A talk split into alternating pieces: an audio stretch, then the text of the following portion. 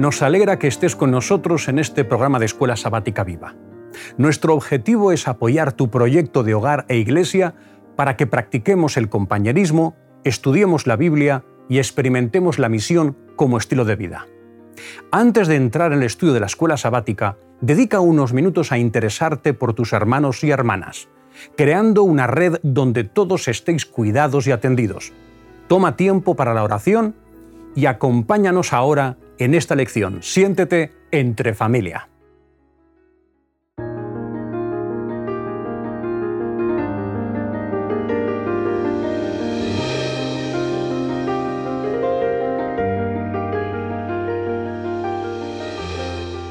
¿Qué tal, Damaris? ¿Cómo estás? Bien.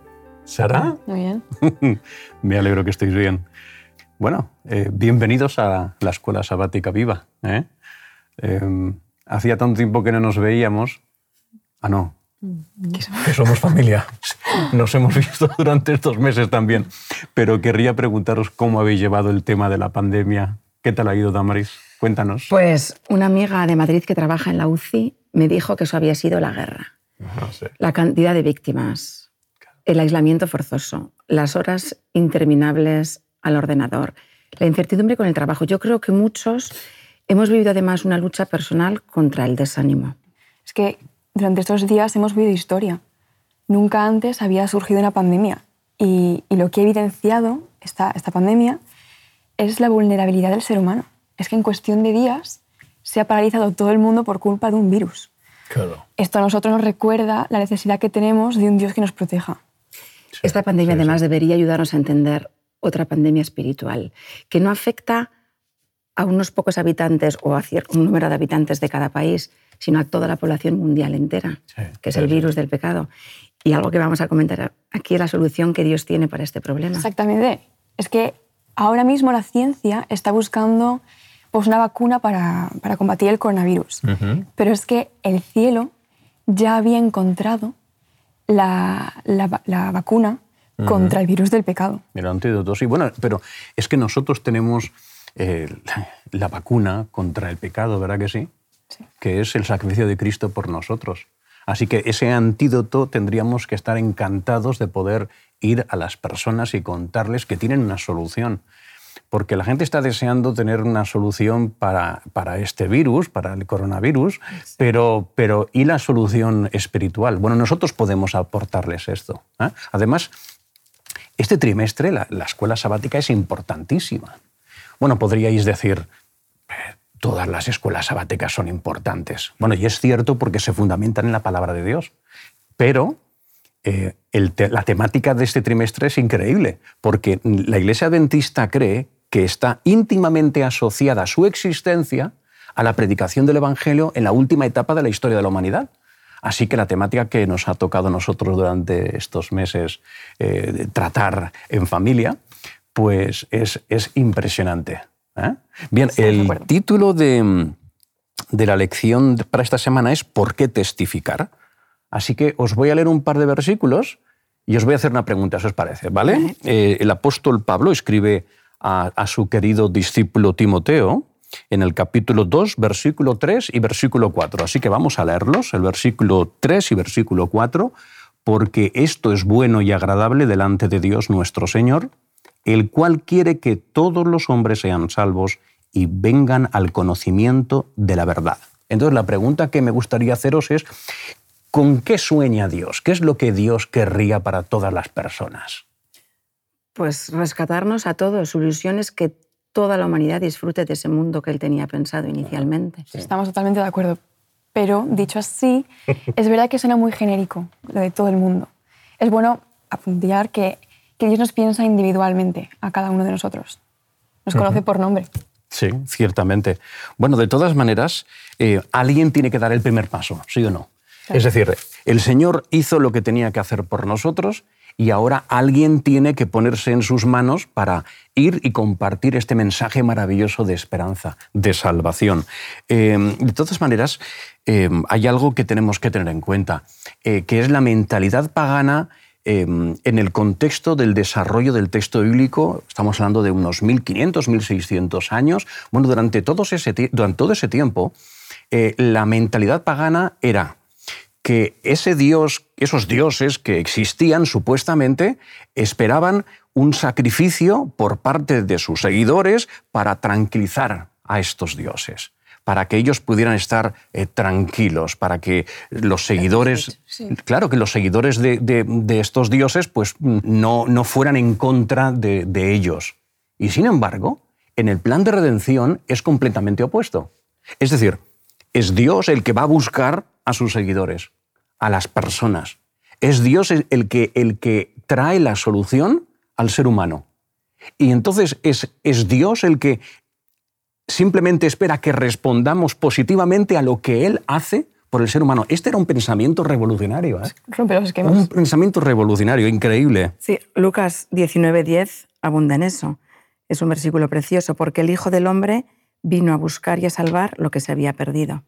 Hay otro versículo que también va en esa línea, es Juan 3:16, que si lo buscamos, dice, de tal manera amó Dios al mundo que ha dado a su Hijo unigénito para que todo aquel que en él cree no se pierda, sino que tenga vida eterna. Es, es, verdad que es muy conocido este versículo, pero está bien profundizar un poco y darnos cuenta hasta qué punto Dios no se rinde con nosotros. es verdad. Que es que incluso cuando parecía que estaba todo perdido, coge y crea este, este plan B para rescatarnos. Bueno, a todos los que creíamos en Él. Sí, sí, sí. Dios, Dios, lo abandona. Sí. Em, cuando vas al texto bíblico te das cuenta que Dios es un, es un Dios muy activo en la salvación del ser humano. Muy activo. ¿Eh? Em, y también nos muestra el, texto bíblico que tenemos distintas formas de conocer a, a ese Dios salvador a través de la naturaleza, a través también de las circunstancias que vivimos en la vida, eh, pero la forma que mejor tenemos de conocer a nuestro Dios es a través del ministerio de Jesús. Cuando vemos a Jesús en acción, nos damos cuenta de cómo es nuestro Dios. Y ese Dios nos atrae, porque es único. Único en su amor por nosotros y único en, en aquello que tenía que ser hecho y que hizo para que tú y yo podamos vivir por la eternidad con Él. Es simplemente precioso. Tenemos montones de historias de personajes bíblicos en los que se alejan de Dios y Él los busca, los vindica y los perdona de donde, no importa lo bajo que hayan caído. Hay muchísimos personajes. Ahora mismo me acaba de venir uno que es bastante conocido, David. Todos hemos leído su biografía. Y sabemos que ha tenido varios episodios oscuros. en una etapa de su vida recordamos que cometió adulterio con Betsabé y luego mató a su marido, que encima era su amigo, a matarlo, sí. para casarse con ella. Sí, no lo mató él, pero, pero hizo, hizo posible que, que muriera. Exactamente. Sí, sí, Y lo, lo, bueno de esto es que él acaba arrepintiéndose, sinceramente, de haber pecado y de haberle fallado a Dios. Y lo importante de leer la experiencia de David es darnos cuenta que, que Dios está deseando perdonarnos si nos arrepentimos de todo corazón. Sí. Eh, lo que está claro es que lo que más feliz hace a Dios es que el ser humano responda a su amor, porque eso implica que vamos a poder estar con Él por toda la eternidad, que es el propósito de Dios para todos. ¿no? Fijaos en la oración de Jesús, la, oración sacerdotal que encontramos en Juan 17, esto es el versículo 24, vamos a leerlo. Padre, que aquellos que me has dado estén conmigo donde yo estoy. Es decir, eh, Jesús lo que quiere es que nosotros estemos con Él. Nosotros. Sí, y en, la, en las parábolas que nos dice la lección de escuela sabática, que están en el capítulo 15 de Lucas, que son la parábola de la moneda perdida, de la oveja perdida y del hijo pródigo, todas coinciden en lo mismo, en el gran gozo que hay en el cielo por un pecador que se arrepiente. Me encantan esas parábolas porque todos los seres humanos nos podemos sentir identificados. Está el, la moneda que representaría a todos los humanos o las personas que no sabemos que estamos perdidos. ¿no? Luego está la oveja, que sabes que estás perdido, pero no sabes cómo volver. Y luego está el hijo pródigo, que sabe que está perdido y que sabe cómo volver. Y, espera, que te cuento más cosas. Sí, cuenta, porque, porque no solamente, o sea, es que en cada, en cada caso, cuando celebran la fiesta, luego también Jesús refuerza y dice, y hay cielo, o sea, los ángeles del cielo también se gozan. La mujer, llaman las vecinas, lo celebran. Sí, bueno, lo, que iba a comentar, yo me quedo con, con la parábola del hijo pródigo. Fijaos cómo tenía que oler ese hijo cuando se encuentra con el padre. O sea, este tipo que ha estado peleándose con los cerdos para ver si podía comer algo. Este hombre, yo no sé la última vez que se duchó. Y cuando se acerca a la propiedad de su padre, oye, su padre va corriendo, le da un abrazo. Estaba ya mirando a ver si... Sí, sí, sí, sí. Oye, a su padre no le importó ni el aspecto que tenía, ni cómo tenía que oler, Ni lo que y había cómo hecho. le había traicionado. Había ¿eh? Y, y- y sin embargo, ahí se ve, eh, se manifiesta claramente el amor de Dios, que es incondicional, porque el amor que se observa en la parábola del hijo pródigo es incondicional. ¿Eh? Es preciosa esa parábola, pero yo, yo me quedo con la de la oveja perdida. bueno. Es que en esa parábola vemos el cariño que tiene el pastor hacia, hacia esa oveja. Sí. O sea, es que de 100 ovejas que tenía, se da cuenta que falta una. Sí. Y no le importa dejar a las 99 para arriesgarlo todo y ir en busca de esta que está perdida y no sabe volver. Sí. Y lo, consigue, la, la encuentra y cuando la encuentra le cura las heridas sí. y la trae de vuelta en sus brazos. Perdona un segundo que te interrumpa. Eh, en una ocasión tuve una conversación con un, con un pastor, un pastor de ovejas, y, y tenía muchas ovejas. Y yo le pregunté, oye, ¿y tú conoces a todas las ovejas que tienes? Y me dice, a todas. El tipo conocía a todas las ovejas. Impresionante. Hay ilustraciones preciosas con el pastor y la oveja en brazos Sí. o con el pastor curando las heridas. Es que encima, muchas veces, incluso ya habiendo conocido a Dios, a veces nos perdemos. Ya. Y, y es Dios el que nos está buscando constantemente. Lo que está claro es que cuando nosotros nos ponemos en manos del Señor para compartir este maravilloso mensaje de esperanza que hemos más o menos comentado a través de estas parábolas, eh, a Dios le hacemos feliz. Y los creyentes que amamos al Señor porque Él nos ha amado antes, pues nos sentimos felices de poder compartir eh, un mensaje maravilloso que va a poder tener una incidencia increíble en la vida de otras personas como nada ni nadie puede, puede tenerla.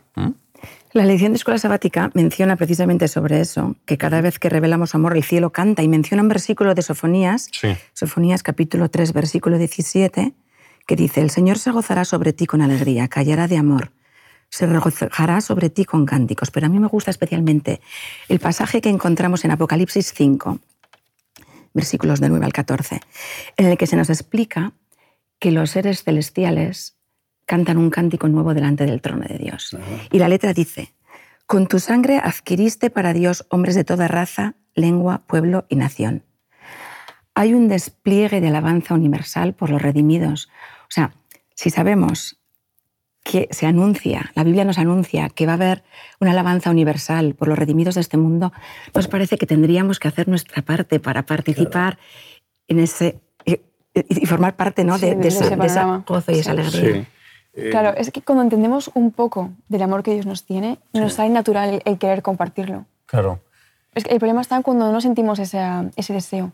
Igual es que algo está fallando en esa relación que tenemos con, con Dios. Dices, algo, algo puede estar fallando, ¿verdad que sí? Sí. Bueno, s- pongamos una ilustración que nos puede ayudar a comprender hasta qué punto algo está fallando muy serio cuando, cuando no nos ponemos en manos del Señor para colaborar en, en la predicación del Evangelio. Eh, imaginaos que estamos en un bote o en un barco, o mejor en un barco. Sí. Estamos en medio del mar y de repente observamos que hay una persona que se está ahogando en medio de la nada.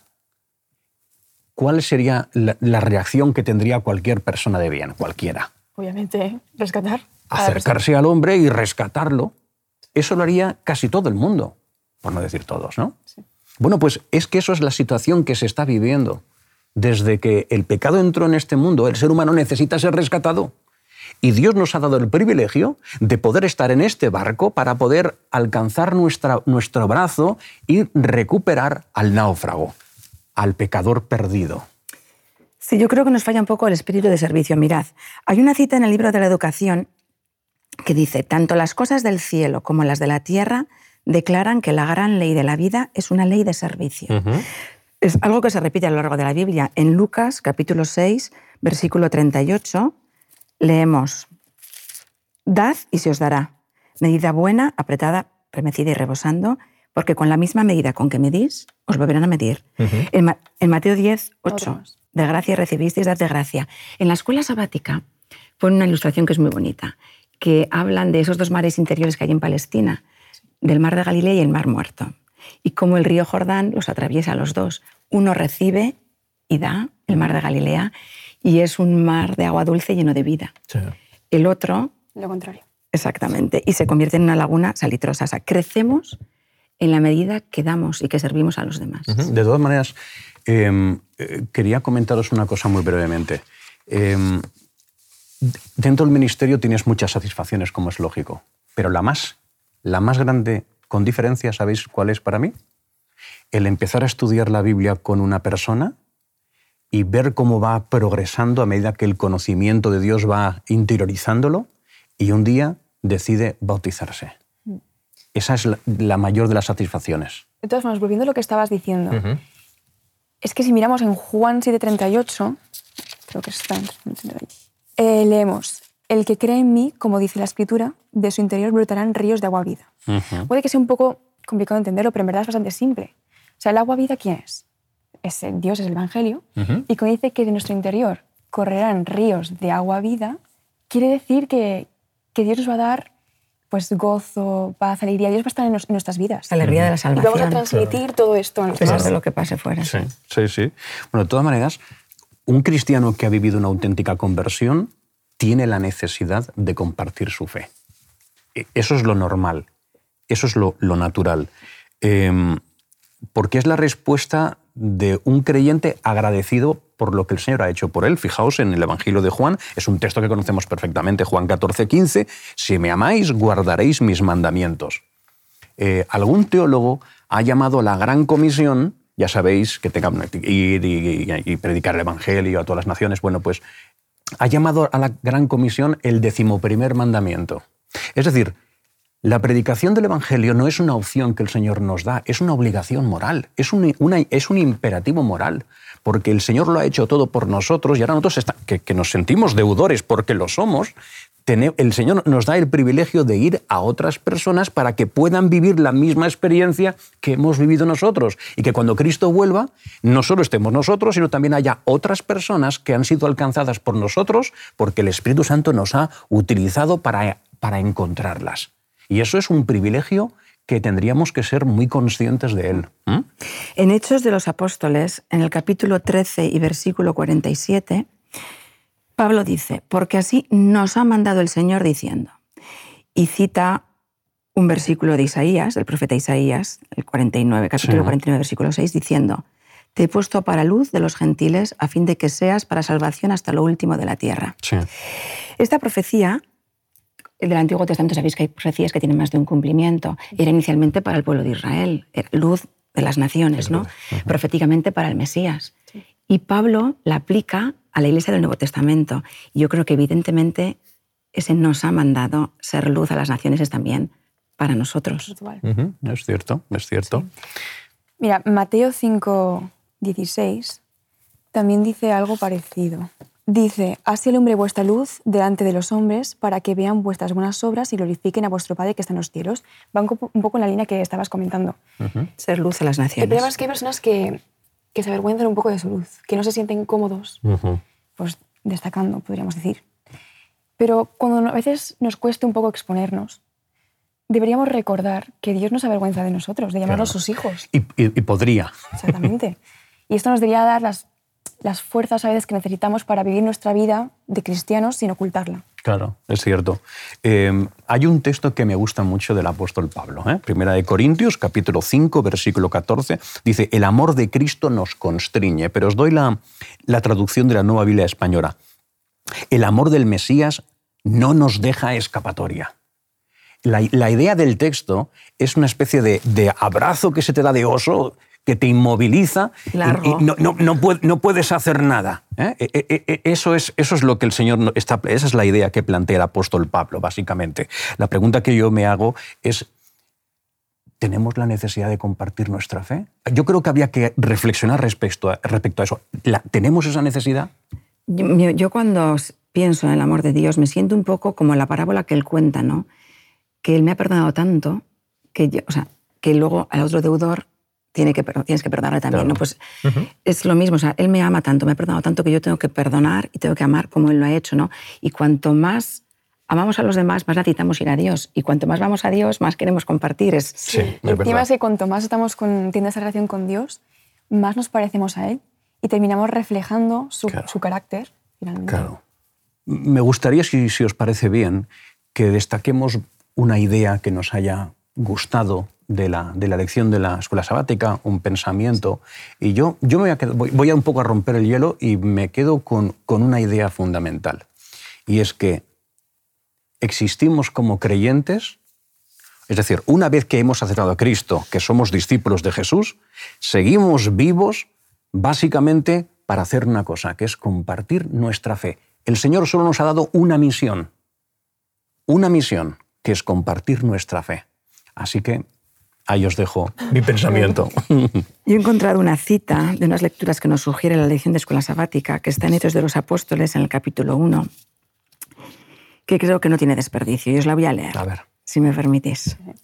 Los jefes judíos se consideraban a sí mismos demasiado sabios para necesitar instrucción, demasiado justos para necesitar salvación, demasiado altamente honrados para necesitar el honor que proviene de Cristo. El Salvador se apartó de ellos para confiar a otros los privilegios que ellos habían profanado y la obra que habían descuidado. La gloria de Dios debe ser revelada, su palabra afirmada. El reino de Dios debe establecerse en el mundo. La salvación de Dios debe darse a conocer en las ciudades del desierto. Y los discípulos fueron llamados para realizar la obra que los jefes judíos no habían hecho. Bueno, la cita es bonita. ¿eh? Sí. ¿Un pensamiento, Sara?